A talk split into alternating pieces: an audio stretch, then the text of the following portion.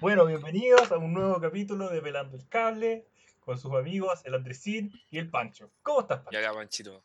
Bien, ¿y tú, Andresito, weón? Eh, un nuevo día de grabación, un nuevo día de cuarentena, un nuevo día en este mundo cruel del cual no podemos escapar. Weón, el apocalipsis, weón. Pero bueno, acá estamos, weón, y ¿qué tema nos trae, nos trae esta semana? Yo les voy a contar, amigos. Esta semana el Pancho me escribió por WhatsApp, oye, Andresito, la weá, eh, ¿por qué no grabamos el capítulo de series de nuestra infancia? O películas de nuestra infancia, una cosa así. Y yo dije, ah, buena onda. Pero, weón, ¿por qué, ¿por qué pensaste en esa weá? Pucha, es que mm, muchas veces estoy en, estoy en YouTube y de repente estoy así como muy complicado con alguna. Me ha pasado hace harto años, entonces de repente, no sé, es como estas ganas que tiene uno de como volver a la infancia.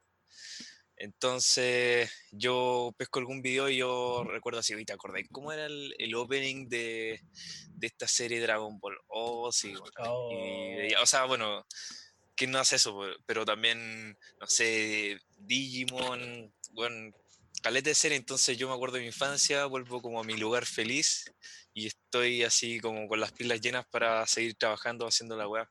Y bueno, algo muy interesante es que eh, de repente, bueno, estoy tan aburrido que me pongo a leer los comentarios y hay muchos buenos que también están en la misma, así como buenos grandes, así de 30 años, 20 y tantos, así haciendo la tesis con ciertos temas, weón.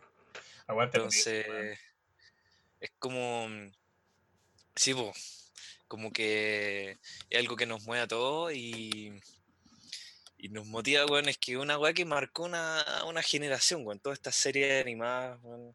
¿Cachai que Entonces, hay mucho tema de eso. esa weá que tú dijiste del lugar feliz, lo encontré bacán, pues, porque Sí. es como, eh, en el fondo ya, pues viste las series que veíamos cuando chicos, ya era la- eran Sí. entretenidas, todo lo que queráis, pero verlas o recordarlas igual te hace de alguna manera como eh, transitar por esas emociones o por esos estados que tenías cuando eras más chico, pues, weón. ¿Cachai? Claro, pues eso, lle- llegar a la casa, weón, así como eh, en oh, básica, no tenéis nada así, unas tareas de mierda, así como pegarnos recortes, pero bueno, tú no hacías esa weá, tú llegáis, prendís la tele, el almuerzo está listo, los tigritos, sí, weón. no hay que cocinar. ¿Sabéis qué me pasaba? Lo que me enchuchaba, weón, y quiero comentarlo acá, weón, que el Club de los Tigritos era de Chilevisión. ¿Ya? ¿Y sabéis qué más tiene Chilevisión? El, el campeonato de fútbol, weón. ¿Cómo se llama? La, la Champions. ya la Champions. Weón. Entonces yo llegaba todo feliz, weón, a mi casa corriendo, weón, voy a ver Digimon, voy a ver así los monitos, weón, que tengo ganas. Y de repente veo esta weá de la Champions. Pobre weón. weón. Sí, me quedo con todas las ganas, weón. Y terrible, weón. Así que quiero comentar eso así como, weón, que me molesta así, para Ah, dejarlo ahí. Ya, oye, lo pero saqué, weón. ¿no estás escuchando amigos de Televisión? Amigos de Televisión, le cagaron la vida a este pobre hombre. Le cagaron la vida. Sí, pues, weón, que, la- Miren cómo está. que no pueden grabar esas cosas. Sí, pues, weón, era de monitos, weón. Bueno, perro. Eh, Entonces, ya que pues, sacamos a colación esto del, del Club de los Tigritos, weón, podríamos hablar un poquito de eso. Quería hablar de, de Inuyasha, weón. Inuyasha, sí, pues weón. Yo, a mí me gustaba mucho Inuyasha cuando chico. Tremenda, tremenda serie, weón, y tocaba temas como tan adultos, así como, como del amor y, y weas como subidas de tono, como el monje Miroku, weón, weón, sí, Funao, funao, culiao, monje Miroku. Mira, cont- a- con- contémosle a los amigos un poco, si no vieron Inuyasha, Inuyasha se trata, es una puta serie de, de anime, weón, que es medio romántica, ¿Mm? que se trata de ¿Mm? una pendeja, weón, que se llama Ome, que en el patio de su casa tiene un pozo y la weón un día se cae al pozo y descubre que el pozo es como un portal a un mundo con como medieval, pero con magia, demonios, una cosa así. Sí, Una sí, una tiene, tiene como un aire a Alicia en el País de las Maravillas, ¿no? Oh, pues puede ser, weón. Puede ser. Se me acaba de ocurrir. Ya, está, está buena esa weá. A ver, más Sí, pero igualito. igualito. Ya, pero la weá es que en esta serie, como que lo que motiva el plot es que en este mundo de Inuyasha hay un puta, hay un objeto súper poderoso, que es la perla de, de Chicón.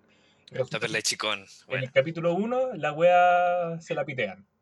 Como que explota y ¡pum! la perla de Chicón se hace pico y la serie se trata de que tienen que recuperar todos los trozos de la perla para Ya ni me acuerdo qué, weón. Y como que hay un malo, que no es tan buen malo porque es bien estúpido. Y hay hartos personajes interesantes.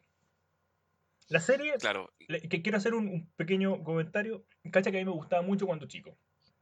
Pero después más grande, ya cuando estaba en la U, me acuerdo que me puse a leer el manga. Porque me lo pasó un amigo. ah, Oye, la weá era bastante mala, po, weón. Como cuando lo vi de grande, ¿Qué? lo encontré como el pico. ¿qué, qué encontraste malo? ¿El manga? Sí, la historia en general, como que había muchas cosas que no tenían sentido, como que los personajes eran demasiado inmaduros, y además, weón, todo lo que tú dijiste, el monje Miroku, me pateó, pero mal, mal, mal. Ah, porque era demasiado desubicado. Amigo, desubicado, desubicado es como, weón, que tú, los papás de tu amigo se estén separando y vos le tenías una talla. Esa puede ser desubicado. La weá que le hacía era acoso sexual, weón. Esa puede ser un acosador sexual, agarrarle, weón, el culo, las tetas, las minas. Y la, la otra mina, no me acuerdo cómo se llama, la que era cazadora, weón. Como Sango. que. Ah, Sango, weón. Eh, veía cómo le hacía esto a ella y a otras mujeres y. Y como no había Facebook, no lo funaba. Entonces. De hecho, al revés. Se, enamoraba de él. Al revés, se enamoraba de él. No, weón. Miroku era como el hoyo. Además, literalmente tenía un hoyo en la mano. El weón tenía como una maldición Sí, chucha que tenía un agujero negro en la Oh. palma de su mano. Todo acuático, weón. No, Y un día lo iba a consumir a él, una cosa así. claro, y por eso él como que quería disfrutar, él quería disfrutar la vida como muy hedonista, porque sabía que un día se iba a morir y ya. Entonces, pico que me Ah, entonces sí, puede andar ahí, lo- haga lo que quiera, bueno, lo funen, pobrecito. Quiere disfrutar la vida, weón. Puta, el culiao, Estaría funadísimo hoy día el, el. Miroku. Claro, weón. Además, Puta, que pero. ¿Sí? Inuyasha tenía una weá que, no sé si te acordás que había un personaje que se llamaba Kikyo. Claro, sí. Puta que, a ver, si bien me acuerdo la historia, el, el Inuyasha era como un eh, ser medio mágico, perro demonio, perro humano, que se enamora Sí. de una sacerdotisa, la, la Kikyo. Y por ese motivo, por un malentendido, la Kikyo se lo caga y lo ataca y lo deja como con un hechizo, weón, por 50 años clavado en un árbol. Una weá así, to- toda trágica. Weón, sí. Y ya, pues la weá es que. eh, como que Kikyo y Aome. No, la weá es que Kikyo muere. Como que reencarna en Aome, algo así. Está bueno, estoy seguro de lo que estoy diciendo. Pero después revive Kikyo, como sin alma. Y como que tiene que estar buscando Sí. almas por el mundo. Entonces, como que Inuyasha tiene toda una relación en que le gusta Kikyo, ve a la Aome, que es como la Kikyo, entonces por transitividad le gusta la Aome, pero después revive la Kikyo. Mm, Y él se siente como, hoy, pero weón, no tengo habilidades emocionales para lidiar con esta situación, me voy a poner violento, voy a ignorar a la OME, Claro. eh, voy a no comunicarme, voy a estar como un imbécil cuando aparezca la Kikyo, porque no sé qué hacer. Ah, ¿y eso es lo que viste en el manga? No, esa weá me acuerdo de la serie, porque, puta, era, se relacionaban muy mal esos personajes. Eran además muy violentos para relacionarse. Bueno, este era como una serie de. eh, que daban en invasión, entonces era como de. del- de este programa de televisión, entonces era como más de corte juvenil. Entonces, como que pegaba esa serie para, para ese momento porque ya, pues es como la, la, la adolescencia, bueno. Entonces ya, Sí. pues entonces fueron esos, uno ya no está niño, entonces ya están esos temas del amor, entonces por eso creo que pegó harto esa serie. Es verdad. Eh, sí, pues entonces como que es como esa típica relación así como te quiero, no te quiero, ¿cachai? Del- Ah, De la- ¿Cachai? Y una relación súper inmadura, bueno, ¿cachai? Está enfocada a ese, a ese público. Si quiere una, otro tipo de relación, como que ese, ese programa creo que no era para, para ese tipo, ¿cachai? Necesitáis Oye. esa inmadurez para agarrar a los pendejos de 13 años. Es que esa es la weá, como que a mí lo que no me gustaba de Nuyasha es como que las relaciones, los intereses amorosos, como por ejemplo del monje con la Sango, puta, en el fondo el monje era un weón que le gustaba acosar sexualmente a otras minas y a la Sango como que no le gustaba, pero no hacía nada, como que decía ya, igual, igual el monje se va a morir, entonces como que quiero ser feliz con él, igual me da, ¿cómo se llama? Pero Contención. chica, pues, bueno. Puta, es como el hoyo, pues, weón. Y lo mismo la relación del Inuyasha con la, con la Ome o con la Kikyo. Mm. Inuyasha culiado. Eh, Espérate, sí, bueno. ¿Cachaste que van a hacer un, un remake de Inuyasha? Hoy día salió la noticia. o sea, esta semana salió la noticia. bueno, te juro que no tenía ni idea, weón. O sea, no sé si un remake o una continuación, pero como me lo mandaron por WhatsApp, yo no voy a ver esa weá porque encontraba como el hoyo Inuyasha. Pero sí, pues weón, parece que son los hijos de Inuyasha y hay como un hijo de Sesshomaru. ¿Te acordás de Sesshomaru? Eh, ¿Es el hermano de, de El Inuyasha? hermano de Shushi Sumaru. que Oh, como una-. ¿Cachai que ese compadre tenía como una bufanda súper larga? ¿Te acordáis? Sí. Esa era Sí, su sí, sí. cola, pues weón. No era una bufanda, era su cola. Ah, yo pensé que era una cola para que se más pro. Era su cola, pues amigo. O sea, una bufanda. Porque era un perro como Oh. Mágico, una cosa así. Un demonio perro. Puta, ahí en ese mundo puede pasar lo que, eh, lo que sea, weón. Em, la cosa a la que ya también es que, ya, igual es bien inmadura la serie, weón. En todos los temas que puede tocar y todo eso. Pero aún así hay, se puede decir que hay arco de personaje, ¿no? Uf, a ver, yo creo que sí, pero la vi hace tanto tiempo que no sé si lo tengo tan claro. ¿Te gustaría a ti mencionar alguno? O sea, para hablar del más simple es como Inuyasha, como que por lo menos eh, va, va cambiando con el tiempo. ¿cachai? Mm, Al principio, o sea, cuando se conoce con Naomi es como un weón, pero va, va, va madurando y eso es lo que quería hablar como de todas estas series que no son igual, por ejemplo, al, al Tommy Jerry que había antes o el Oso Yogi. Más respeto bueno, con Tommy bueno, Jerry, weón. Tommy Jerry nos dio mucha alegría cuando chicos. Oye, sí, sí, sí, sí. ¿cachai? Em, pero... No te voy a permitir ese nivel de, de insolencia, culiado, en este podcast. Pero además de esa alegría, o sea, tiene unos capítulos igual densos, Tommy Jerry, como uno donde, Perdón, donde- exageré. no sé si lo No viste, el, para tanto. el de la... El, el de los gatitos. No, no, no, sí, hay uno donde van a las vías del tren. ¿Recordáis que el, no, al no me Tom le gusta una mina y, y la trata de conquistar? Oh, pero bueno, ese, ese capítulo es, es un must watch. No es tan chistoso. Eh, Ah. es bien, bien pesado. No. Pero bueno, la cosa es que esta serie eran como todo el rato lo mismo, ¿cachai? Como eh, Scooby-Doo, el misterio, eh, van, entran, eh, resuelven el misterio y hacen la misma cuestión de siempre y se van agotando esa serie así. Pero eh, con estos anime, por ejemplo, al menos hay, hay un arco, weón. hay, hay un personaje que en el primer capítulo es uno y después tuve el capítulo 100 y te das cuenta que el weón ya es... hay un... hay un cambio. Ya madurado, quizás sigan habiendo peleas, pero sí, po, Hay un cambio en la hay motivación un de los cambio. eso Entonces, me gustaría como resaltar esa parte que, que creo que nos marcó porque mm, mi generación, nuestra generación y la generación anterior tienen una manera totalmente distinta de ver a los dibujos animados. ¿A qué te ¿Cachai? refieres? Que si yo estoy viendo una película, si sea de Ghibli, sea cualquier cosa animada y, y llega un... eh, me, van a- me ven así por, por la puerta de mi pieza, mi viejo dice, oye, estáis viendo monitos, ¿cachai? Está viendo porque no lo... ¿Hasta cuándo? Sí, pues si no estoy un poquito grande para ver monitos, puta, s- sí, pero no son monitos, ¿cachai? Son, son, eh, están dibujados, sí, pero no por eso no pueden tocar temas más profundos.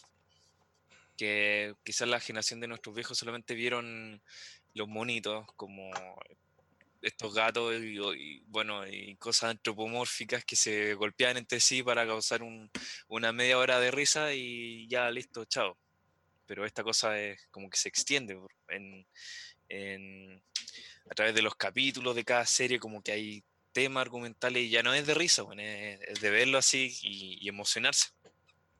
Claro, hay como. Me, me parece que cuando hablamos de monitos, como monitos animados, hay una connotación quizás negativa del término. Quizás infantil o como poco, poco serio, poco profundo. Y que me parece que el término animación eh, Sí. lo utilizamos de forma con más respeto, como con más ahínco en que esa que puede tener un trasfondo muy cuático. Claro, po. Y bueno, yo creo que hay varias razones para esto. Entonces, bueno, una de las cosas es, es que debo felicitar a los chicos del, del doblaje mexicano, weón. Oye, sí, ¿Hay cachado lo bien que doblan la serie? Vamos a hacer una pausa y le vamos a dar un agradecimiento a los chicos del doblaje mexicano que han hecho un trabajo excelente y yo creo que no han tenido la suficiente, el suficiente reconocimiento en estos años. pero es que ellos se toman eh, el doblaje de otra forma, porque compáralos con los buenos de España, por ejemplo. Ya, pero weón, no te estáis poniendo un poco racista, amigo. Eh, no, estoy comparando el doblaje latino con el doblaje español, ¿he cachado? Como, eh, por ejemplo, en Dragon Ball, ¿cachai? Como, como que las traducen muy, muy mal. Como, pero, y tú decís, bueno, pero, pero ¿cuál es el punto de esto, O sea, ¿por qué no pueden decir el nombre bien? ¿Por qué tienen que decir eh, Onda Vital, weón? Y, a todo y matan todas las series. A todo gas, ¿cachai? Eh, lo que estaba viendo la otra vez y que me hace bastante sentido es que son distintos propósitos del doblaje, Por, eh, por una parte tenía el doblaje español, que fue como, lo vi en un video, bueno, y le creo, que fue, mm, empezó como a principios de, siglo por un, tema nacionalista, ¿cachai? Todo eso de, Franco, quería mantener como el, lenguaje español puro, entonces todas las películas que llegaban de un idioma extranjero las tenían que traducir, entonces los equipos de traducción estaban concentrados en hacer que las palabras sean solamente españolas y eso se reflejaba en los distintos doblajes. ¿Cachai? Que, no podéis decir Kamehameha, tenéis que decir onda vital. Así es como, esa es la escuela española de doblaje. Así, así se mantiene el, idioma.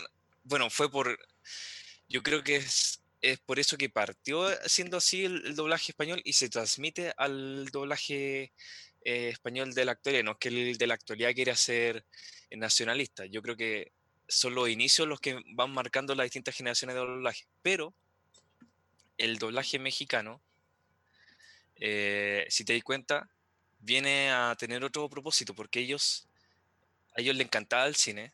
Bueno, en un momento el cine mexicano era muy, muy, muy eh, reconocido. Y ellos tenían la misión de ser como, como adueñarse de, este, de ese lado artístico, pero para toda Latinoamérica. Entonces, ellos empezaron a doblar, pero no empezaron a doblar para ellos, para, para mantener el idioma español-mexicano, y ellos empezaron a doblar para Latinoamérica. Y como querían ser referentes, empezaron a usar este, este español que es como bien neutro. Si te fijas, y todas las series son traducidas en México, pero tienen algunas palabras mexicanas, pero como que es como neutro, ¿cachai? Tú estás ahí en Venezuela y un venezolano te entiende perfectamente lo que dijo Goku, y un chileno también, y un argentino también, no tienen por qué andar usando como eh, modismo y palabras. O expresiones locales. Sí.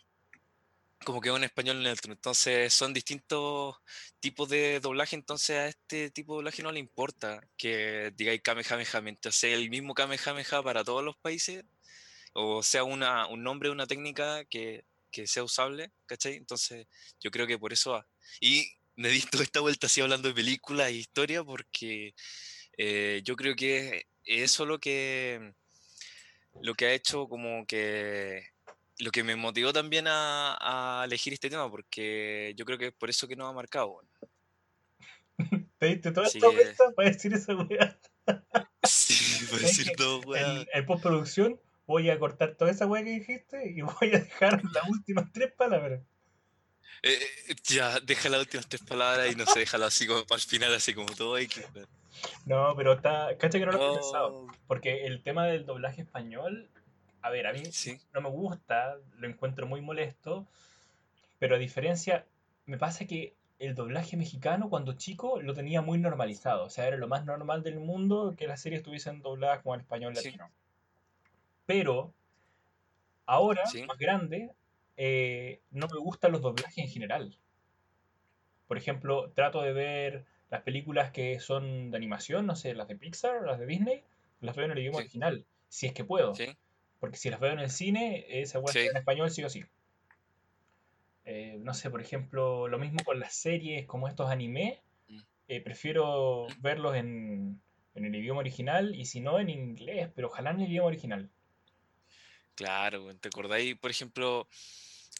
Es que en el, en el idioma original, eh, de repente tienen voces de actores así como que tú conocís del cine y, y no es por ningunear a los, a los dobladores eh, que puede ser de México o de otros países, pero, o sea, de repente tú querías escuchar la voz de, no sé, bueno, no, no se me viene a la mente. Por ejemplo, en la película. Moana, el, Hasta The Rock. exacto, la roca. Ya, una buena, gracias por me salvaste, era como un ejemplo como ese. Cuando Y acá de repente, acá de repente, ¿sabes lo que hicimos una vez con la era del hielo? La verdad que le empezó a ir bastante mal. Empezaron a doblarla y la, los que la doblaron eh, lo hicieron acá en Chile con voces de La Tonca, weón. ¿Qué me O estás sea, no, no. jodiendo? ¿Eso pasó? Sí, sí pasó. ¡Ay, qué vergüenza! Parece que está. No sé si era La Tonca o era, o era bueno, alguien del, del matinal. Sí, me parece que está La Tonca. Están doblando personajes de, de la era del hielo. La Como para tonquita. igual. Para la Sí. tonquita, para la tonquita. Si no era la tonca, era alguien de- del matinal, estoy seguro, si era Chile. Eh, la cosa es que, Pero- que sí, pues yo también prefiero el inglés, weón, como que es más natural y, y es más, más real. Pero más que Pero el bueno. inglés, weón, es el idioma original, si esa, si esa es la cuestión. O sea, Eso, eso Eh, sí. no sé, por ejemplo, esta serie Dark de Netflix a mí me gusta mucho y la serie es alemana, entonces yo la veo en alemán, ¿cachai? Tengo que leer los subtítulos porque no sé alemán. Lo mismo con en Claro, general, las, las películas de Ghibli o cosas que no estén en español y en inglés. Hay valor en, en el idioma original. Sí, pues te banco totalmente, weón. Oye, Aparte, Eh, como. ¿Sí? ¿podrías- ¿querías decir algo, Panchito? No, no, ya ya iba a dar vuelta al mismo tema, así que dale, weón. Bueno, no sé cómo terminamos hablando de esto, pero eh, a propósito Ya. de las series de la infancia, eh, ¿cachai que otra serie que Ya. estaba como el Club de los Tigritos? Era, ah, espérate, un pequeño comentario. Hablamos, ¿tú tenías cable cuando chico? No, yo no tenía. Entonces por eso es que hablamos del Club de los Tigritos, porque era como lo que había para ver, pues, weón. Claro, weón, sí. Una serie buena, puta, que cuando chico era, encontraba buena, era Ranma y medio. Ya, ya sí. Pero después cuando crecí la empecé a pensar un poco más y, y me vi envuelto en, en algunos dilemas morales con esa serie. Y un poquito subida de tono también, pues. Es un poquito calentona igual y como de... No sé, weón, como que tiene cosas que no están tan bien. Es que pareciera que acá los, los amigos de Chilevisión empezaron a traer series y no la estaban viendo cuando no estaban, no estaban bien seguros de lo que estaban trayendo. po. O Pensaban que eran bonitos. no será que el director de parrilla de televisión era un poco de generique en esa época. Oh, puede ser, puede ser, no sé. Si alguien, si alguno de nuestros escucha tiene más información de eso, agradecemos si la puede hacer llegar. No, pero bueno, eh, y era un horario infantil y, y bueno, bueno. Bueno, pero la cosa es que yo me acuerdo la, la serie que era, eh, la encuentro bien interesante. ¿de qué se trataba? Y era de este, de este Ranma, que en uno de los primeros capítulos está entrenando en eh, una de estas, en un lugar que es como mágico, que son unos pozos, son distintos pozos o lagunas, eh, y, y en estas lagunas hay unos palos, entonces eh, el Ranma entrenaba en estos palos y trata de no caerse en los pozos. La cosa es que creo que le hacen una broma o no sé, lo botan en estos pozos y el pozo en el que cae es en donde se ahogó una, una joven. Entonces, eh, queda como con esta maldición rama para toda su vida, que es que cada vez que le echan agua, se va a convertir en mujer. Y la única forma de volver a, de vuelta a ser hombre es como con agua caliente. Y bueno, todos los pozos también tenían otras maldiciones, como, como por ejemplo el que cayó el papá del Ranma, que era la de la de que se había ahogado un oso panda, entonces él se transformaba en un oso panda cuando le tiran agua, ¿cachai? La wea mala. Y bueno, la cosa es que este, este Ranma con su, con su papá, como que, eh, no me acuerdo bien, como que van llegando, eh, llegan a, a la casa de un amigo, parece, y se caen ahí porque el- me parece que Ranma hace artes marciales, no sé, no sé bien cómo es la cosa, pero la cosa es que queda viviendo con esta, en la misma casa con esta chica, ¿cómo se llama? La, la esta, se me, Akane, Akane se llama. Y bueno, con, e- entre ellos dos sea como este, esta relación amor-odio, eh, parecía la de Inuyasha con, con Aome, así como te odio, te odio, te odio, ahí te quiero. Te odio, te odio, y todos los capítulos peleando, peleando, y, y después cuando no se ven es como, ay, Ranma, te quiero. Y bueno, es como va en eso la serie. Y van teniendo aventuras siempre ligadas con el mundo de las artes marciales. Entonces, como Ranma es tan brígido para pelear, A mí me, me daba la impresión que las aventuras o las escenas tenían mucho que ver con esta dualidad de del personaje de Ranma de ser hombre a veces y ser mujer a veces y aprovecharse de eso, como escenas en, en las duchas, como para verla en pelota. Ah, sí, pues está típico que el, el Ranma está. eh, Todos los capítulos tenían invol- eh, involucran que, que Ranma se tuviera que transformar en algún momento en mujer. Y en, y en situaciones vergonzosas de repente, ¿cachai? Que sí, igual era como cómica la serie. Entonces sí, pues tenían estas cosas, ay, eh, era hombre y ahora soy, soy mujer y, y estoy en pelota en la mitad de no sé dónde. Entonces, Sí, eso, iba por ahí. eh, no sé, me, me parece un poco extraño esta weá de como, no, no que sea hombre o mujer, sino esta weá de como utilizarlo pa- para como fines más sexuales, como para huevearla, para ver en pelota, cosas que me parecen que están re mal, pues, weón. Mm, bueno, si se lo presentáis a un público infantil, sí, po, pero es que eran, era Era otra, otro otra Chile. idea de ver los dibujos animados. Sí, po. Sí, no, es que, es que acá no teníamos ese concepto de los dibujos animados para grandes, que en un momento también fue Dragon Ball, ¿Cómo? ¿Cómo? eh, el Dragon Ball también tenía momentos medio subidos de tonos, po, medio calentones, ¿te acordáis? Oh, oh, espérate, con el, con el viejo degenerado es el, ¿cómo se llama? Sí, pues veía el maestro Rochi Ese viejo, weón. Ese viejo, weón, y degenereque. Sí, pues viendo siempre revistas porno, se le, le sale sangre por la nariz, Es que le... ¿Sabéis que, Sí, según yo, hay, hay distintas formas de tratar esos, esos temas en las series para niños, o series infantiles en general? Porque siento que eh, ya Ranma y medio trata ese tema como de una forma demasiado obvia. Como que los niños se dan cuenta que la weá es como media sexual, media calentona. Pero, no sé, estoy pensando como en películas como Shrek o series como Rugrats, que tienen referencia a cosas que son para adultos, pero que pasan muy desapercibidas. Me recuerdo, no sé, La vida moderna de claro. Coco, Las chicas superpoderosas, que tienen como referencias a cosas sexuales y que están hechas para que los niños Ah, sí, pues. entiendan y no se den cuenta y que los papás sí lo entiendan. Ah, eh, sí, pues que...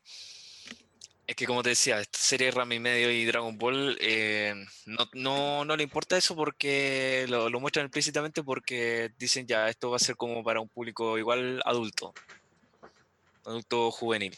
Y acá el problema es que la traen acá a Chile y dicen, no, esto es bonito, entonces para niños. Y ahí se, se produce eso. La- estas otras series como Rugrats, Ah, em, como, sí, pues con las que tú decías ahí, eh, ya saben que son series para niños, son hechas por, por, el, por nosotros los occidentales. em, entonces ya vienen con ese concepto, entonces dicen, ya voy a tirar esta talla, pero sabes que la voy a dejar bien, bien, bien, bien piola, así como que no me cachen. Como o que sea, solamente los niños no van a entender. Entonces ahí, ahí sí. disculpa, disculpa interrumpo, pero podríamos pensar que, como para recapitular, estas series que hemos hablado no son per se series para niños, son series quizás para adolescentes que nos hacían Mm, ver cuando niños y que por eso tienen este contenido que nos causa tanto ruido ahora. Claro, claro. Exacto, porque no se conocía ese concepto en este lado del mundo. Para los japoneses la animación es una cosa bien, mucho más seria. Oye, Y, hay películas, bueno, como por ejemplo las de Ghibli, que son muy serias. O sea, que ya no son, no son para niños derechamente. Así Por- sí. tú veis como muerte y cosas. No solamente violencia, muerte, así como en la pasa con la tumba de las luciérnagas. Qué Que película más no, triste. eh, ¿tú la viste? Sí, la vi, amigo, yo la vi una vez o dos veces, dos veces. La primera vez que la vi, como que terminó y yo dije, bueno, una parte de mi humanidad murió y nunca va a volver a, a nacer porque fue demasiado desoladora la Lo película. mismo, sí. No, durísimo, amigo, durísimo. No, no, yo, yo también. Yo no se la mostraría a, nadie menor de, de, de 15 años, sí. Sí, yo creo que. Y son bonitos, o sea, son, no son bonitos, son animación. Pero, pero son dibujos, son dibujos y están animados, así que son dibujos animados, obviamente. Eh, pero, pero lo que, lo que muestran no, no es para niños. Claro, yo creo que, porque en general hablamos de animación que puede ser para todas las edades. Por ejemplo, estoy pensando, no sé, mi vecino Totoro, ¿Sí? eh, el viaje de Chihiro, Shrek, Sí. no sé. El- las- Coco, por ejemplo, que son películas muy lindas tanto para chicos como para grandes. Y que ambos ¿No? públicos pueden percibir la misma obra de forma distinta. Pero a mí me parece que La tumba de las luciérnagas se desmarca un poco de eso, porque es algo que a mí no me gustaría que viera un, un Mm. niño. O sea, una persona sin criterio formado, creo que esa película puede que, que, que, que- que no la tenga que ver así, tal cual. Es que, de verdad, las herramientas como emocionales necesarias para entender la weá, sin que te haga corneta, son más avanzadas. No es para un niño. Bueno, sí, sí, no. em, bueno, y, por lo que hablamos de esto, era como ese, esa como concepción de la idea de, lo que es los dibujos animados, lo que produ- produce esta diferencia. A veces para bien, como yo te digo, con los arcos argumentales o con los desarrollos de personajes que bueno, se quedan en, en, en nosotros y también un poquito para mal con, con esas escenas que son que son- no son para niños, pues, si eran destinadas para gente adulta. Pero bueno, lo que me pasó a mí, por ejemplo, yo también vi eh, Ranma y medio. eh, a mí igual se me pasaban esas escenas porque quizás uno es inocente y, y quizás para uno no es tan brígido. No sé, pero igual no, no me gustaría si tuviera hijos que no que, que vieran esa serie, pero bueno, yo creo que tuve que, yo la vi, pero no creo que me haya hecho tan, tan mal, o sea, Sí, momento como que no es tan... lo mismo, pero no sé, hace cuestionarse igual el material el cual exponemos como en el... yo- una cosa es decir como, ah, esa te va a cagar la vida, no, en ningún caso, pero sí que chucha, si tú veis una serie donde un monje le anda agarrando el culo a las minas, o que los amigos tratan de ver a las amigas en pelota, puta, en el colegio quizás te va a parecer normal eh, asomarte al baño de minas, o tratar de ver cuando tus compañeras se cambian, o no sé. Y esas weas no están bien, po. Claro. Bueno, y quizás te afecta a perder un poquito esta, esta idea de la inocencia de la infancia, Eh, en, casos. A La inocencia, pues, ¿cachai? Como cuando uno es niño no siente como el impulso de hacer esas cosas y después se supone que em, viendo estas series como que te, te va va ahí como madurando demasiado pronto, eso es lo que me refiero. Ah, claro, exponiéndote mucho a un contenido que quizás en la vida normal no te expondrías sino en años. Pero bueno, eso sería un aspecto malo, pero em, lo, lo bueno, Ah, em, lo, lo bueno, bueno, era la profundidad de personaje, lo que te decía de los arcos, pero eh, la forma de transmitir con un mensaje mucho más, más serio y potente. Por eso quería pasar a hablar, por ejemplo, de series como Digimon. Bueno, es así, derechamente son para niños. No, me parece que no hay. eh, no hay mucho. De muchos tallas como subidas de tono. No sé si estáis de acuerdo conmigo en esa. eh, me parece que sí, si las hay no me acuerdo, la verdad.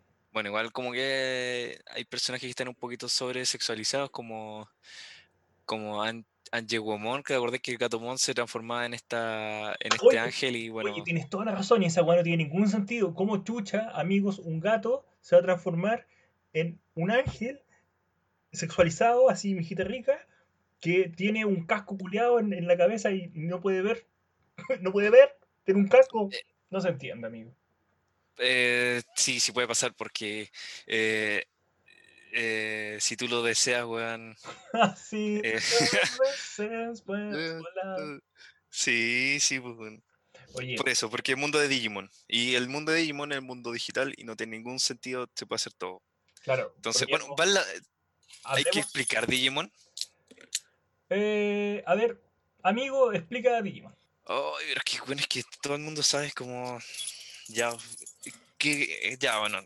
Di- Digimon es esta serie que, que, bueno, están avisados que hay spoilers porque, porque todo el mundo la vio y. Sí, bueno. no hueven, cabros, de verdad. Esta wea sí que es con spoiler. Bueno, la premisa es que unos niños, eh, no me acuerdo bien por qué, encuentran un portal a, la, a una dimensión digital.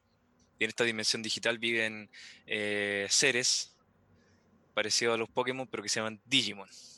O sea, es básicamente Y- las crónicas de Narnia, pero con... Claro, Japonesa, uy, ¿no? Algo buena, de buena, no lo había visto, no la vi venir.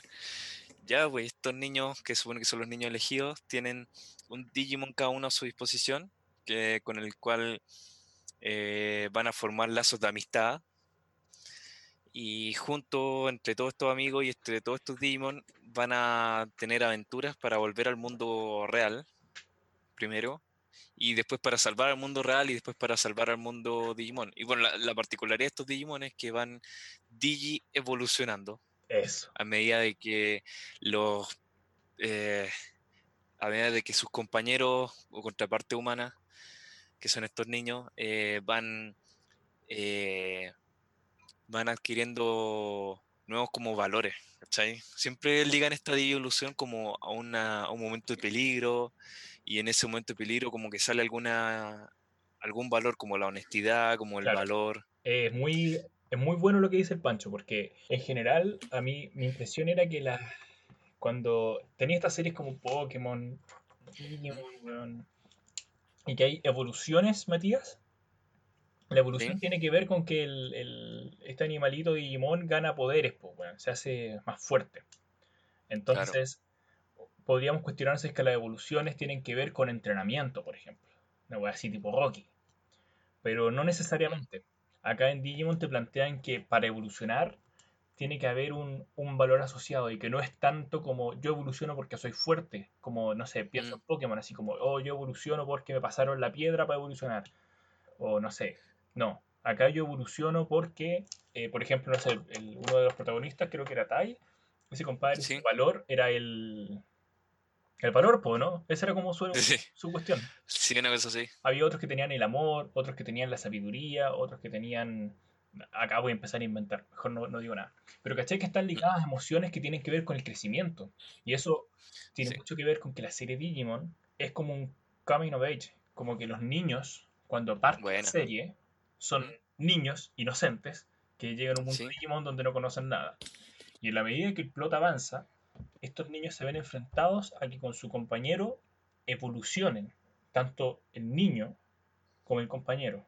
Entonces el niño tiene que aprender a, en el fondo, el valor, qué sé yo, pero también tiene que aprender cosas más terribles, como tiene que aprender conceptos más duros de la vida. Y al final de la serie, los niños son mucho menos niños de lo que eran al principio. Y esa inocencia que se pierde es una hueá que nunca van a poder recuperar. Oh. Todas esas historias en el Digimundo es una cosa que nunca van a poder olvidar y nunca van a poder recuperar esa infancia. Porque, porque todo eso pasó.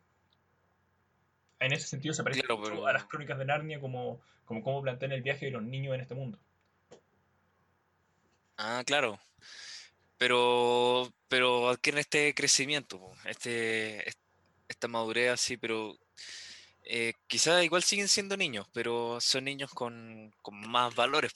Claro. De repente tú encontrás personajes al principio que eran muy, eh, muy superficiales, como la, la Mimi en, el caso de Digimon 1. ¿Ya? Y, y no sé, terrible pesada le dice a, su Digimon Palmón que es muy fea y no sé qué. qué pesada. no, le gusta, sí, es terrible. Bueno, y sí, una buena toda toda malcriada más encima y al final de la serie termina así súper amiga con Palmón, se da cuenta que eh, después de las, todas las evoluciones como que evoluciona en algo que, que, le gusta, que es bonito, entonces se da cuenta que la belleza está en el interior en realidad, entonces son como ese tipo de crecimiento, ¿cachai? No creo que sea tan pérdida de la inocencia, sino como una ganancia, una ganancia eh, valórica y también eh, el valor de la amistad. Bueno. Y son estos mensajes que, yo creo que van más allá del, típico como de los golpes que tenían estos Tommy Jerry, por ejemplo, que al final eh, entregaban risas, pero no, no entregaban tanto ese mensaje como lo entregaba, por ejemplo, Demon, que son objetivos distintos. Entonces, eso es lo que yo valoro de esta serie, es que, que los openings, las traducciones bien hechas, te, dan como un sentimiento y por eso yo sigo viendo los videos de repente porque te motivan a estudiar, a lograr tu objetivo. Y el mensaje que le dieron a nuestra generación, conocía como los millennials, es como que eh, si tú lo deseas, tú puedes volar. Pues, lo que tú queráis lo puedes hacer. Oye, eh, bonito. Sí, sí. Es, es bonito de repente, em, pero bueno, es- también es peligroso. Pues, si le decía a toda una generación que lo que quieran, lo que quieran hacer se va a hacer, también da pie para una generación, como dicen ahora, más, eh, ¿cómo se diría? Agrandada. Que, que te pusiste boomer. Eh, Sí, no, es que no, no sé, como que se, se me ocurrió, pero sí, puede darse para eso. ¿Tú crees que Digimon está relacionado con el despertar de Chile? Eh, wow, wow, no esperaba esa pregunta. Pero, a ver, no, sé si existe una ahí, relación causal. Mira, no creo que exista una relación causal entre Espera. ¿qué, qué tiene más relación? ¿El K-pop K-pop con despertar o, o Digimon con el despertar de Chile? Obviamente Digimon. Obviamente Digimon. K-pop, sí. No, pero a ver, como siguiendo un poco el hilo, weón, eh, encuentro que la, la serie Digimon es un- ¿Mm? una muy buena serie en tanto refleja cosas muy reales. ¿A qué voy? Como que la serie Sí. Digimon no es una serie feliz en sí misma. Te, te- te enfrenta como a la. Ya. como hartas vicisitudes de los personajes, pues, weón. Por ejemplo, yo, eh, yo la vi cuando chico, pues, pero lo que recuerdo es que el, el personaje principal, Tai, ¿te acordáis? Que es como el pendejo bacán, que tenía la Gumon. Sí. Eh, hay, un- Sí. hay una parte en la serie en que están como. Viste que para evolucionar, ¿cierto? Tienen que tener como. como estos emblemas, como encontrar. El detalle era el valor. Sí. Entonces Tai tenía que Sí. ser valiente y con el valor de él y Agumon siendo valiente, Agumon evolucionaba. Bien. Y en algún momento eh, hay un arco en que los niños elegidos están hasta el orto y como que Agumon evoluciona a Greymon y después ellos cachan que hay una siguiente evolución. Y Tai le dice al- a, tu compadre Greymon, weón, tenéis que evolucionar, tenéis que evolucionar, tenéis que evolucionar, tenéis que evolucionar. Y eh, ya, hasta el pico. Y evoluciona y se convierte en Skull Greymon, weón. Que era como un Digimon malo, Ah, ¿te acordáis? Y que dejaba la cagada. sí, sí, sí. Y, no era la, la de correcta. y no era la correcta. Entonces Tai se da cuenta que el uso del valor, en el fondo, él está siendo valiente por el grupo, todo lo que tú queráis, pero lo está haciendo de mala manera y por los motivos equivocados. Y estas como acciones irresponsables que tomó el, tu compadre Tai hicieron que eh, se convirtiera el otro compadre en Skull Greymon. Y ahí Tai se da cuenta del poder que tiene, que esto de ser valiente no es una wea que es como, ah, yo soy valiente y eso es bueno por sí mismo, sino que tiene un contexto y que yo siendo valiente puedo generar un montón de maldad o puedo generar un montón de destrucción. Chucha, Tai se da cuenta que Oh, este, este pequeñito Agumon que puede hacer cosas geniales como Greymon, de repente se convierte en Skull Greymon y puede hacer cosas que de repente ya no son tan geniales y parece que son malas. Y los niños se ven enfrentados a ese tipo de decisiones en la serie o a ese tipo de situaciones. Eh, a mí, en la serie, eh, recuerdo mucho a los, a los últimos personajes, a los últimos antagonistas. ¿Te acuerdas que eh, están como los. ¿Cómo se llama? Los, los cuatro malos del final. Que era como un weón un- Sí. el- con una marioneta, un weón que era como una serpiente, Sí, y un gallo que era como un payaso. Y otro más. sí. Y el tipo que era como Sí, un sí. payaso, que se llamaba Piedmon, cuando chico me daba mucho miedo, mucho miedo. Claro, Piedmon era un Digimon malo, muy poderoso, que lo que hacía era que los niños los convertía en llaveros. Y a los Pokémon, a los Digimones los convertía en llaveros.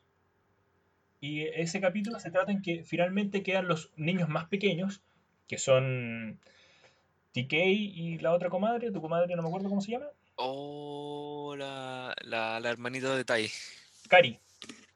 Ari.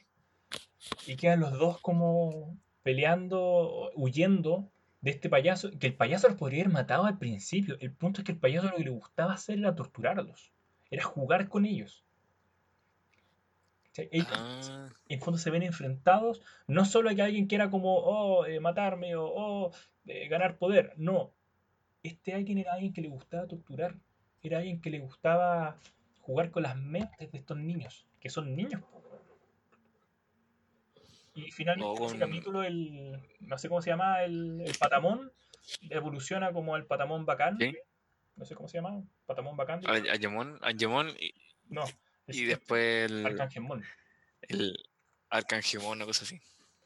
Porque, claro, de- deja darle un hilo a esto. El TK, su valor, su emblema, era la esperanza. Entonces, el patamón solo evolucionaba en momentos cuando el TK estaba, pero hasta el orto. Y con sacrificios muy grandes. Por ejemplo, cuando Patamón evoluciona a Angemón, ¿te acordáis? Que es porque están todos los niños ya derrotados y está el malo que se llamaba Devimon Sí, y los va a matar. Y bueno, y el Patamón así, weón, ¿por qué Chucha no puedo evolucionar? Porque Chucha, todos mis amigos han evolucionado, todos mis amigos han hecho puesto de su parte y yo soy un Digimon penca que no puede hacer nada. Y estamos todos a punto de morir y yo no puedo hacer nada y al final el gallo se sacrifica, evoluciona, los salva a todos y se convierte en un huevito. claro. Porque en este mundo de los Digimon estaba esa regla de que cuando un Digimon moría, eh, podía renacer como un huevito. ¿Sí? ¿Te acordáis? Mm. Sí, sí, sí. ¿Y a qué me lleva eso? Que en algún arco de la serie los, los niños salen del mundo de los Digimones y entran al mundo real. Y ahí esa weá no pasa. Sí. Ahí si te morís, te morís. Ah, que sí. ¿Te acordás? Oh, entonces, entonces este, este, oh, no, no queremos llegar a spoilers, pero No, yo quiero hablar de eso. Por eso lo nombré. Porque esta serie, eh, amigos, spoiler. Hay un personaje que se llama Wizardmon, no, Wizardmon, no. que es amigo Ya, de Gatomon, que es un eh, no. con forma de gato. Bien, Wizardmon es un Digimon con forma Sí. de mago. Y en un, Mm. en un capítulo, Wizardmon da la vida por salvar a Gatomon y se muere. Y Gatomon evoluciona, qué sé yo, pero se muere y se muere de verdad. Y, y se muere y se acabó. Ya está. No hubo más Wizardmon. Y hay otros personajes que mueren en la serie. ¿Te acordáis de Leomon? Me acuerdo de, ah, sí, se cortó un poco, pero sí me acuerdo de Leomon. Leomon muere también. Leomon po. muere. Muere Leomon. No, bueno. Y eso me gusta mucho de Digimon, que no, que fue de las primeras series que yo vi que tocaba el tema de la muerte de los personajes Sí, po. y que te hacía entender que O de sea- repente es natural y de repente pasa y ya. Y, e- y es sincera porque se muere un personaje y, y no lo olvidan, po. ¿Cachai? De repente igual este Wizardmon se llevan de vuelta en la mente del Gatomon, Sí. ¿cachai? En varios capítulos después de que, después de que se murió. Igual que debe haber sido en su momento Leomon. Sí, po.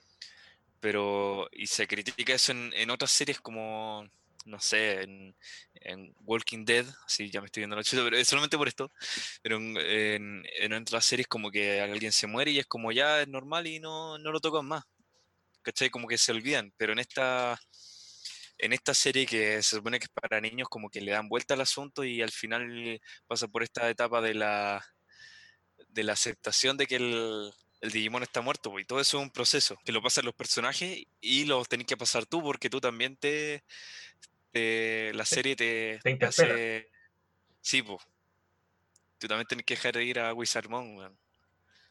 Y son muertes que son recordadas, weón. También están esos capítulos en YouTube y, y los comentarios como, weón, no, ¿cachai? Como que nos marcó a todos. Y oye, una cosa también que quería comentar de Digimon. eh, Sí. Digimon la encuentro una serie muy, muy valiosa por todo lo que estoy diciendo. Es el final. Es el último malo. No sé si te acuerdas un poco. Ah, no, ya ahí ya no me acuerdo. Me Mira. acuerdo que es...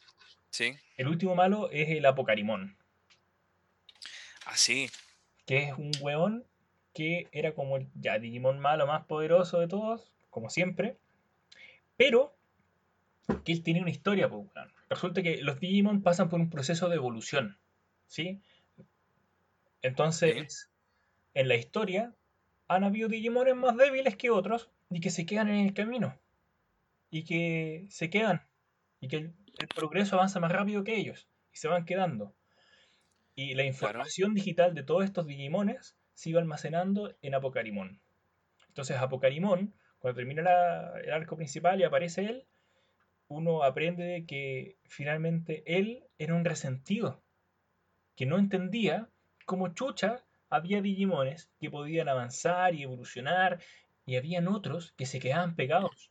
porque así era la vida. Y igual le parecía que eso era muy injusto. Y Apocarimón quería hacerse cargo de eso. ¿Cachai? Bueno, claramente eh, de, la, de, la, forma no, no, muy adecuada. Quería destruir todo el Digimundo. Eh, claro. Pero puta, weón, ¿cachai? Que Apocarimón es. Apocarimón es la gente que se queda atrás por la selección natural, por el progreso. Y que se invisibiliza claro. con el progreso de los demás. O sea, esta weá de que nosotros decimos, hey, ¿sabes que las sociedades han evolucionado un montón en los últimos 100 años, weón? Y no sé, sí. La sociedad está mejor de lo que estaba 50 años atrás. Puta, weón, puede ser, pero no todos los agentes de la sociedad progresaron con esto. Y aquellos que se quedaron atrás, puede que nunca avancen. Y claro, hay unos que se vieron perjudicados. Claro, y Apocarimón es el resentimiento, producto de, weón, quedarse atrás en el progreso. Y ese resentimiento lo único que provoca es como la, la destrucción. Pues. Claro, Apocarimón habla de eso, sí. No, no, sé si es tan así que solamente destruye, pero, pero es un problema, weón, del cual me parece que no que Digimon visibiliza y que es súper real en nuestras sociedades. Oh, y nos vimos enfrentados a eso cuando teníamos como 10 años. Weón, bueno. hoy en día tenemos la pandemia y tenéis profes, weón, que te dicen, pero es que si usted no tiene cámara, si usted no tiene micrófono, oiga, pero, no sé, consigues un trabajo en el McDonald's. Eh, no sé, arréglaselas. Chucha, oh. bueno, ¿en qué momento la máquina avanzó tanto y yo no progresé y de repente, weón, parece que había que tener un micrófono, una cámara, weón, una biblioteca en mi casa, sí. un lugar de estudios que nadie meta bulla eh, bueno, en algún momento todos tenían eso menos yo y me di cuenta ahora. Sí, pues ya pasaba desde antes, cuando los, las mismas personas que eran los típicos, bueno, eh, secretarias, secretarios, eh, bueno, o junior, o, o, también profesores, esa gente que antes era súper leal, confiable y manejaba todo en papel, de repente llegó el computador y si no sabía usar Excel, bueno, eh, bueno, eres muy bacán y todo, pero pero pucha, llegó la revolución y te está ahí arriba o te quedaste abajo. Claro, amigo, justamente. Oh, weón. O sea, hoy día tenemos este tema con los cajeros auto, los cajeros de supermercado, pues weón. ¿Mm? Claro, que son automáticos. Y están reemplazando a los que son a, lo, a los cajeros que se supone que todos estos avances deberían deberían ser como para mejor se supone que la pega de cajero es una pega mecánica y si es mecánica la regla es que se puede automatizar. Y la idea es que yo pienso que este avance debería ser como una oportunidad para dejar que el, el ser humano sea capaz de hacer, de crear y no hacer eh, tareas mecánicas. Yo me pregunto quién, quién nace y dice hoy cuando grande quiero ser cajero. Eh, es que no, no, sé si la pregunta tiene sentido en sí misma. No, no tiene sentido.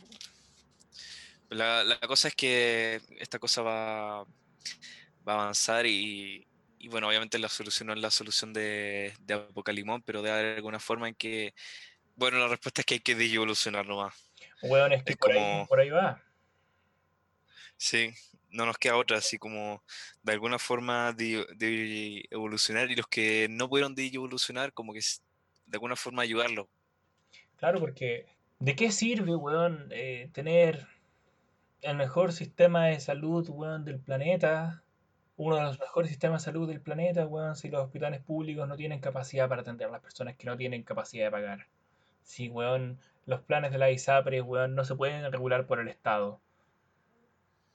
Entonces, mm. cuando hablamos de, del progreso y de cómo la sociedad avanza y la evolución, weón, de todos, aquellos que no evolucionan, ¿alguien se hace cargo de eso? ¿A alguien le importa esa weá? ¿O simplemente decimos que nos importa, pero en la práctica la verdad es que no nos importa tanto?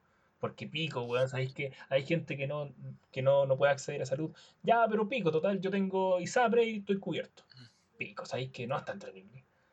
Y de repente en algún momento sale un apocarimón que te dice, hey, claro. weón, no han pisoteado, no han hecho cagar, weón, durante toda esta serie de mierda. ¿Quién, ¿A quién le importó? ¿Alguien se hizo cargo de la weá? Y de repente los personajes se cuestionan, oye, conche tu madre, ¿sabéis que parece que Apocarimón tiene razón, weón? ¿Sabéis que Apocarimón, weón, que está quemando el metro? ¿Sabéis que Apocarimón que está quemando, weón, en los negocios, que está dejando la cagada? Puta, parece que mm. Apocarimón estuvo ahí todo el tiempo en la serie y no nos dimos cuenta porque estábamos muy ocupados de evolucionando. Y no estábamos viendo a quien no podía de evolucionar. Uh, bueno, hay un concepto, pero que no es de la digievolución, es de la es de la evolución. Es eh, que los individuos no, no evolucionan, lo que evolucionan son las poblaciones. Como, como al revés del, del Digimon. ¿Ya? Digimon evoluciona solo. Y eso es lo que va generando como estos, estos problemas. Pero lo, lo que se da en realidad es que la- las poblaciones son las que evolucionan, son las poblaciones las que empiezan a mostrar una característica nueva. No puede ser que un individuo evolucione solo y, siga así. Entonces, si, si están hablando de este progreso de sociedad y todo eso, de que evolucionó y no todos están en el mismo carril, entonces no, no hay progreso. No, no se, no se evolucionó como población. Si hay unos rezagados atrás, entonces no hay evolución. Esa es la Mm, cosa. Qué interesante. Sí, no sé, se, se me ocurrió la... Como que es- me parece raro que Digimon tenga como, como ese concepto de... Es como bien... Ah, como, ¿cómo era el concepto? ¿Como privado? Como individual. Sí, pues, ¿Ya? individual. ¿Ya? Que es, sí, pues los Digimon es como al revés de este concepto de evolución, que, eh, que, que evolucionan solo. Y yo creo que eso es lo que, lo que empieza a generar esas diferencias. Es muy cierto lo que tú dices, Sí, pues, weón. Quizás nosotros tenemos, al criarnos, por ejemplo, con Digimon y con Pokémon y con estas series que nos hablan como de esta evolución súper evidente, decimos, bueno, total, depende de mí, yo me esfuerzo, ¿cachai? Y, evoluciono. Yo aprendo del valor, de- del, no sé, sí, el emblema que tengo que aprender y listo, evoluciono. Pero sí. escucha, es muy individualista. Eh, toma el, el opening de, de Pokémon, ¿te acordáis? Yo quiero ser siempre el mejor, mejor. que que los demás. más. ¿Cachai? Parte diciendo yo, y yo quiero ser el campeón, y yo quiero ser el, el mejor del mundo. ¿Y dónde está el otro? ¿Qué pasa cuando todos quieren ser el campeón del mundo? No sé en qué tendrá raíces esto, weón. Puede Pero, ser, puede ser Estados Unidos, no sé. Influenció mucho Japón en el tiempo. a ver, no, sé si es un problema como Pero un bueno, país específico, pero claramente tenemos una corriente, de exitismo que de repente no- nos nubla un poco el juicio y no nos hace ver las consecuencias mm, del fracaso, que es una weá con la cual tenemos que convivir y que quizás no estamos preparados. Eh, también. Ya, bueno, oye, estuvo, estuvo interesante todo esto que, habl- que hablamos, weón. Oye, sí. em, ¿qué otra serie nos, nos queda, weón? Así, weón, para irnos en la volada, me gustaría comentar, cortito igual, eh, una serie que yo veía cuando chico, Rugrats, no sé si tú la viste. Sí, sí, la vi, la vi poco, pero la vi. A mí me gustaba caleta porque. O sea, no sé si me gustaba tanto, pero ahora lo he pensado más y Rugrats es una serie súper especial, weón. Porque ya Rugrats, para los que no vieron, es una serie que se trata de unos bebés. Como que el protagonista es Tommy, que debe tener como un año, weón. Y sus amigos son Carlitos, que tiene dos años, y unos gemelos que tienen un año. ¿Cachai? Y, y sus papás son amigos. E- Eso. Básicamente esa weón es la serie. Y el tema es que Claro, serie. y, y hablan este idioma que... Ah, disculpa, es que hablan como un... No entendí la premisa, era como, como que hablan en un idioma que solamente ellos, lo, ellos se entienden entre ellos y los papás no lo entienden, porque son como bebés súper inteligentes, pero como que los adultos no los ven. eh, no lo sé si son súper inteligentes, pero supongo yo que hablan en un idioma que solo es entendible entre ellos, los adultos no.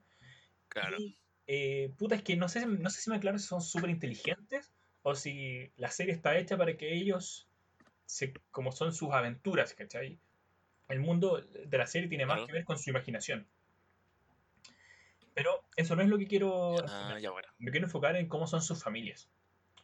Porque son tres familias, no, son cuatro familias. Está la de Tommy, Ya, la de Carlitos, la de Phil y Lily, que son los gemelos, y las de Angélica.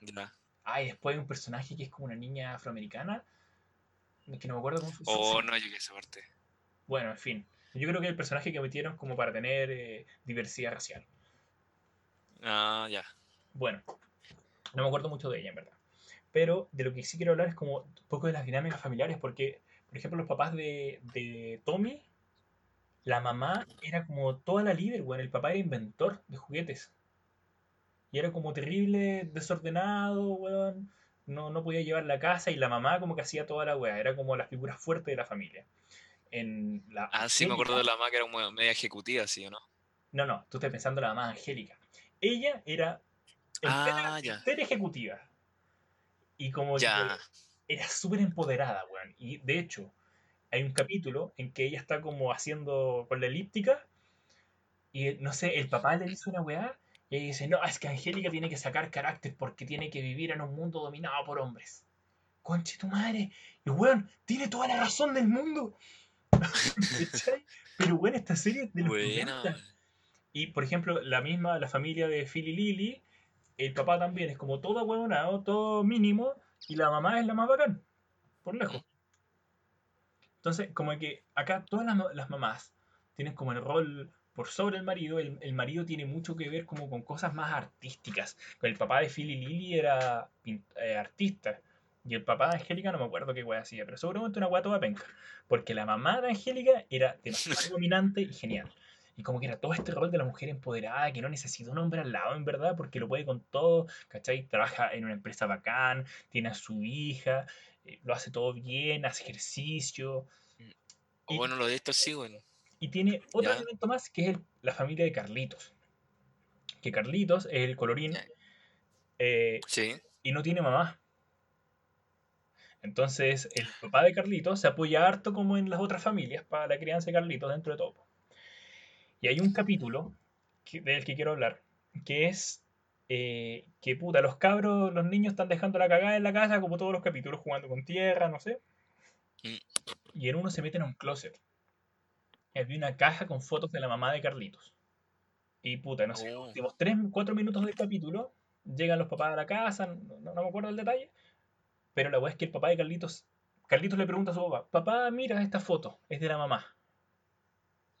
Chucha, y, Carli- y Carlitos, el papá, Ya. que se da cuenta de la weá, hay un silencio así sepulcral, todos están mirando, y él dice, ya, eh, mejor guardemos la foto en el closet para que no se eche a perder, no se estropee. Chucha, y Carlitos queda así como, chucha, amigos, parece que la cagué, no sé qué hice. Y claro, la mamá de Tommy se acerca al papá de Carlitos y le dice, oye, eh, quizás deberías conversar esto con tu hijo. Y el papá de Carlitos le dice, es que no sé, me, me da miedo que él la extrañe. Y la mamá de Tommy le responde, bueno, pero si es así, la pueden extrañar juntos. Oh. Weón, es súper emocionante porque eh, hoy me emocioné, weón, porque el papá de sí. Carlitos le empieza a contar a Carlitos que la mamá tenía un diario. Puta, le empieza a leer weas del diario y en el fondo la mamá de Carlitos tuvo una enfermedad terminal y empezó a escribir el diario cuando estaba en el hospital. Y la serie te da a entender que se murió ahí, de una wea como súper cuática. Y le escribió un poema a Carlitos, pues, weón. Y, el poe- y ah, a la mamá le gustaba la jardinería. Entonces como que hacía el pasto, las flores, toda esa wea. Y ya, pues. Como que el papá le lee el poema, toda la wea. Y al final del capítulo está Carlitos jugando con sus amigos. Y bueno, es súper lindo. Porque Carlitos tiene dos años. Y le dice a sus amigos, oh, ¿vieron, vieron? Yo también tengo mamá. Y mamá vive en las flores. Mi mamá vive en el pasto. Mi mamá vive en el aire. Y siempre me está cuidando. Weón. Y es como, oh, es demasiado emocionante lindo. Oh, pero weón, eh, es hasta poético, weón. Precioso. Y esa weá era un Oh, capítulo sí. para niños. Yo vi esa weá ahora, lo vi ayer. Y bueno, así me puse a llorar para la cagada porque era como, esto es demasiado emocionante. Y obviamente eso no, no me causó nada cuando yo era chico, porque no lo entendí. Pero, ¿cuál es este? ¿Por qué de repente les dio por.? O sea, y no lo encuentro malo. Es como que pusieron estos temas así en los dibujos, weón. Qué, qué bonito, weón. Eh, Como sí, que te da lecciones de vida, weón. hay, y por eso me gusta Rugrats, porque dentro de todo tocaba temas. Por ejemplo, tiene, una, tiene películas. No sé si cachaste, tenía, eh, la 1 y la 2 que es en París. Y la 1, que es la que más me Ya, acuerdo, sí. eh, se trata de que Tommy tiene un, un hermano chico, Dill, y los papás le ponen mucha atención a Dill. Y Tommy se pone celoso. Y bueno, Ah, en una serie de eventos desafortunados de película, finalmente los, los bebés terminan con la guagua solos en el bosque. Y a los papás se les pierden los hijos. Y bueno, están desesperados buscándolos. Hay una escena en que está Tommy con Dill, la guagua, Ya. y Tommy está chato porque la guagua llora, no hace nada. y le roba toda la atención. Y el Tommy culiado tiene una, un frasquito como de crema de maní. ¿Ya? Y ¿Un frasquito de qué? de crema, como de crema de maní, como de una hueá dulce, ¿ya? Un frasquito.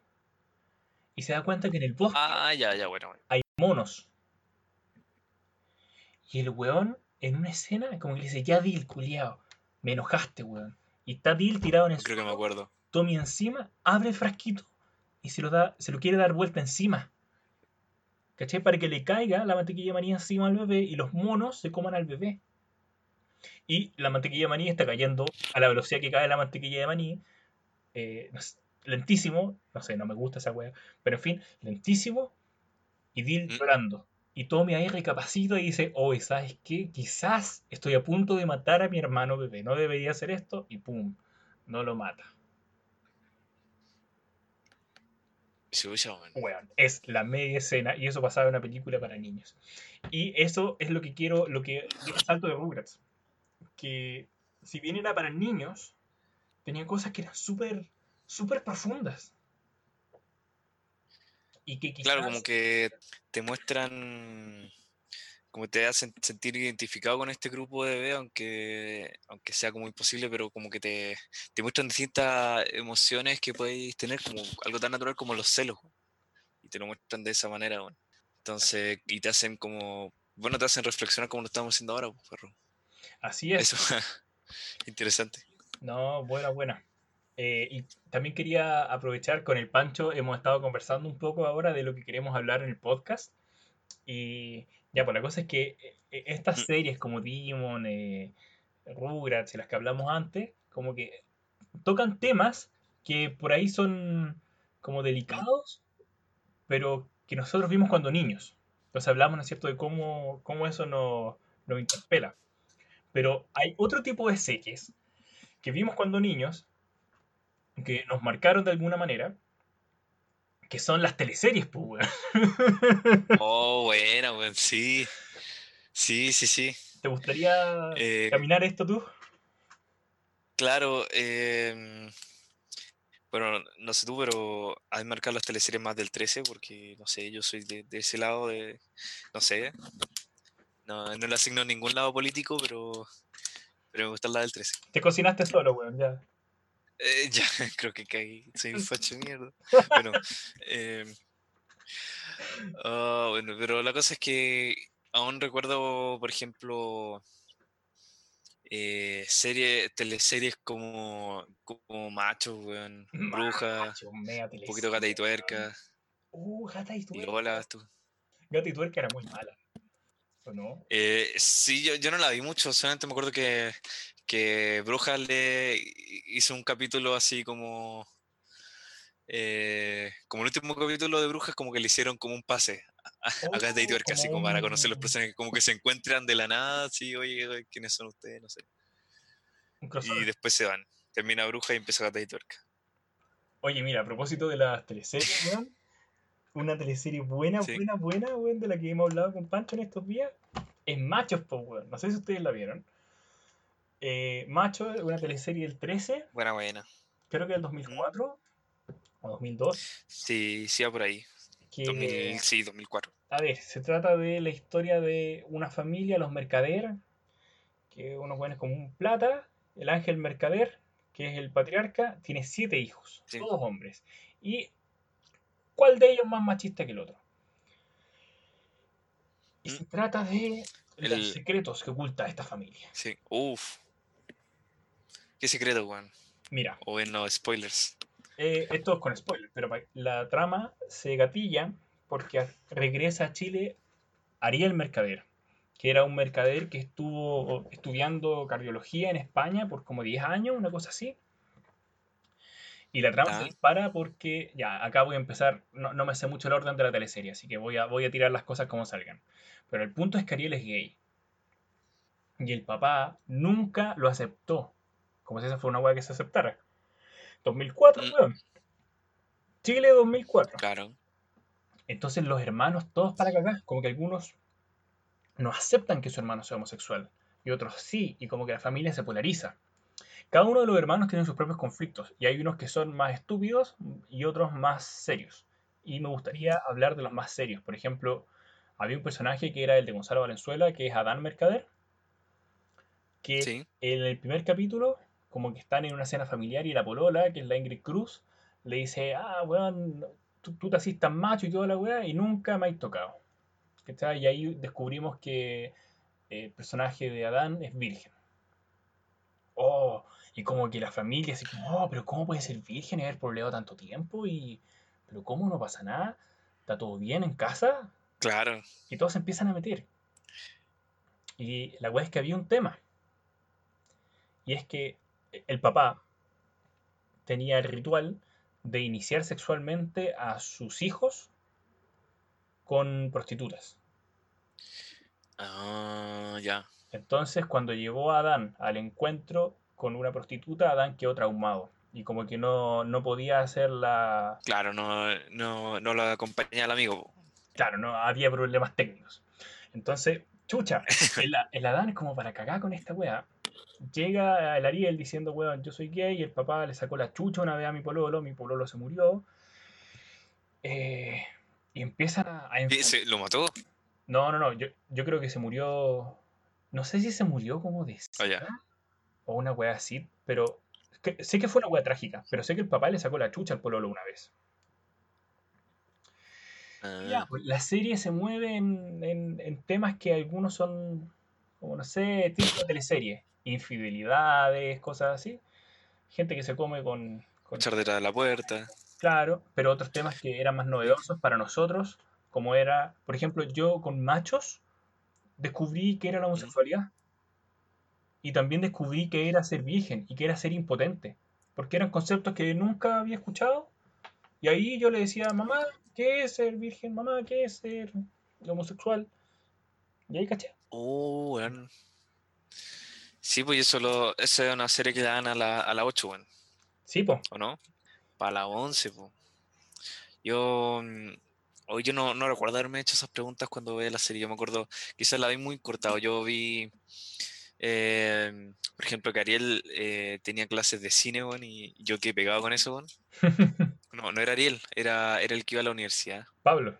No, puta, es el actor. ¿Cómo se llama el, el personaje? ¿Amaro? Sí, bueno, uno de esos cabros. El que tenía onda con la profe, po, ¿te? Sí, el Amaro, que se comía a la profe. Oh, pero bueno, iba a unas clases y encontraba a la raja. Si llegaba ahí, te sentabas ahí y veías ahí películas y todo el rato hablando de, de cine y weá. Y, y bueno, yo creo que eso me marcó, weón. Me, me inspiró a tomar clases de cine en la U. Buena. Y, puta, y a ti también te marcó todos esos temas que dijiste, entonces Sí. como que Quiero, es como que todas estas series nos van nos van definiendo en cierta forma, ¿no crees?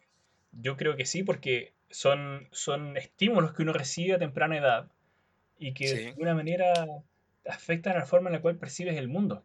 A ver, yo recuerdo hasta el día de hoy una escena de machos, o dos o tres escenas muy Sí. buenas. Una de estas, ¿Mm? que eh, en machos en la trama, en algún momento la mamá, que es como la matriarca, se enferma y está para el pico. Y Y cuando está en el hospital, me parece que por algún motivo está hablando después en la oficina el papá, que es Héctor Noguera, con, el, con Ariel, el hijo homosexual. Y me parece que el papá le dice algo así como, Ariel, no quiero que vayas al funeral de tu mamá, una cosa así. O no quiero que vayas a ver a tu mamá, pero algo como feo. Y el Ariel le dice, mire papá, sí, yo soy homosexual, pero usted es un maricón. Oh, papá oh. así, no sabe qué decir. Y en el fondo, en ese arco, el papá se da cuenta que él estuvo criado a la antigua y que efectivamente es un viejo maricón machista. po. Porque por lo demás, eh, este caballero tenía una hija que no reconocía, Ah. que era una hija que tuvo con una prostituta. Y uno de los arcos de la serie es qué pasa con esta familia que tiene que reconocer que le apareció una hermana. La Alicia. Alicia, sí. Y nada, pues a mí me marcó harto esa, esa teleserie porque fue como mi introducción a temas que eran más complejos, como por ejemplo eh, la persona o la homosexualidad, esta de la impotencia, esta weá de las prostitutas, como yo no sabía que para algunas personas era normal tener sexo con prostitutas como para iniciar a... sexualmente. ¿Cachai? Oh, weón, sí. Y nada, pues son weas que evidenciaron. Sí, yo, yo no me lo había planteado en realidad nunca, así como, qué raro, yo pensé que la gente iba porque, porque quería, no sé, que, que alguien como que diga, ya, yo voy a iniciar a mi hijo de esa forma y, y arriesgarse a que le pase lo que le pasó al a Adán, te habla de una de un cierto tipo de sociedad que era antes, que era que era más machista, pues bueno, como que te lo critica. Por No, buena, es buena, es buena serie, perro. Así que La, usted tiene más temas, pero en realidad yo creo que lo que quiero hablar, o que me parece más relevante, son esos. Que, y también tratando, Pancho, de englobar un poco, sí, eh, tiene que ver con que, weón, todos estos temas que hemos hablado son, son estímulos que recibimos cuando chicos.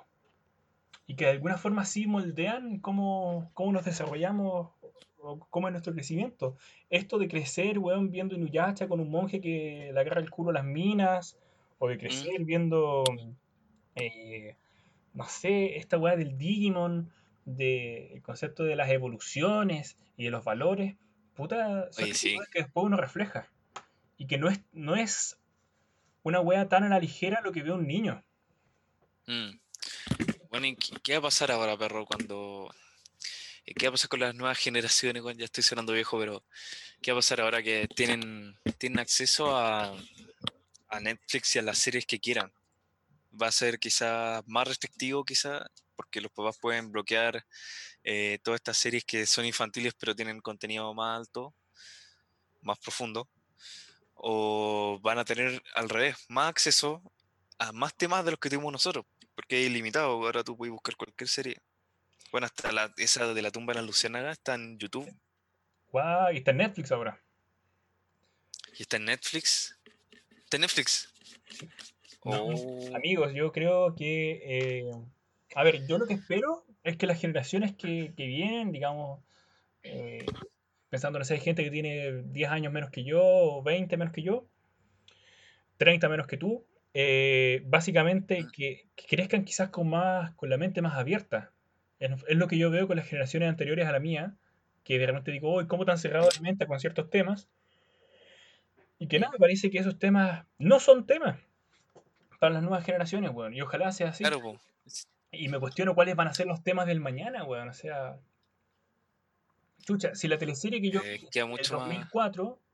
2004 eh, Sí. se trataba, un tema polémico era que un personaje era homosexual, hoy en día me parecería, si una teleserie hace lo mismo, súper retrógrado. Mm, claro, como que ya se. Ya está más normalizado, porque quizás la, para la época era, era más revolucionario, pero para ahora como que ya no, no es tan brígido. Claro, es como, oh, eh, Ariel es gay, ya, mea wea, ¿qué más? ¿Cachai? Como, Mm, ¿qué importa, weón? Pero quizás hay Claro, temas que hoy en día como sociedad enfrentamos, de los cuales no estamos listos eh, o, o no tenemos un, co- un- un- un consenso. Piensa, amigo, que el divorcio es como del año 2000, 2003. El divorcio. El divorcio, que es la más normal del mundo. ¿qué? ¿2000, 2003? En ¿Y Chile, antes sí. de eso? No te podías divorciar, pues, weón. No. No. Qué chucha, weón. Hay que cachis, pues, weón. ¿De dónde está el progreso, weón? Evolucionaron. No evolucionamos, pues, perro. No evolucionamos, weón. O Creemos sea, que evo- evolucionamos recién. recién. quizás nosotros Como. creemos que evolucionamos, pero realmente somos la misma, weón. Claro, todo esto siempre va a ser un proceso. Un proceso lento de. Es un proceso lento y, y no se puede evolucionar de, de un día para otro, weón. Entonces, Me gustó lo que entonces dijiste weón. de que lo que evolucionan son las poblaciones. Y eso se ve, me parece, intergeneraciones. Y más, po, inter muchas generaciones. po. Bueno, amigo, ¿te gustaría agregar algo más? No, yo creo que estamos bien por hoy día. pues, Ya tocamos, creo que casi todos los temas, así que. O lo, le dimos una pasada, así que estoy, estoy conforme, weón. Nos fuimos una buena volada, weón. Sí, me gustó este capítulo, así que ojalá a ustedes también les haya gustado, amigos. Eh, si tienen algún comentario, una weá así, puta, mm, guárdenselo. Eh, no nos interesa. Es claro. No, no. eh, puta, si quieren No alguna weá en los comentarios, lo dejan ahí. Y si no, no, hagan la weá que quieran. Saben que somos todos adultos en esta weá. Si ustedes quieren dejar comentarios, quieren darle like, hagan la weá que quieran. En verdad, weón, pico. Pico el que lee. Sí. Bueno, bien dicho, perro. Estamos todos felices, weón. Pico. Sí, vos. Ya. Show, show. Chao, amiguitos, se cuidan. Bueno, amigos y amigas, este capítulo tuvo algunos bloopers y aquí van. Empezamos, empezamos, ya, dale, estamos andando. Eh, hola, bueno, ¿cómo estáis? Buena, perro, ¿cómo No, empezar estamos? tú con el pico. Ya, eso. ya, bueno. Eh, buenos días, weón. Eh, esto está terrible, weón. Pero bueno, Uy, qué wea buena, weón. Qué mal inicio. ya, Gente. Bueno, a ver, ya. ya bueno, ahora sí. Ahora, Dale, pues. ah, buenos días, perro, weón.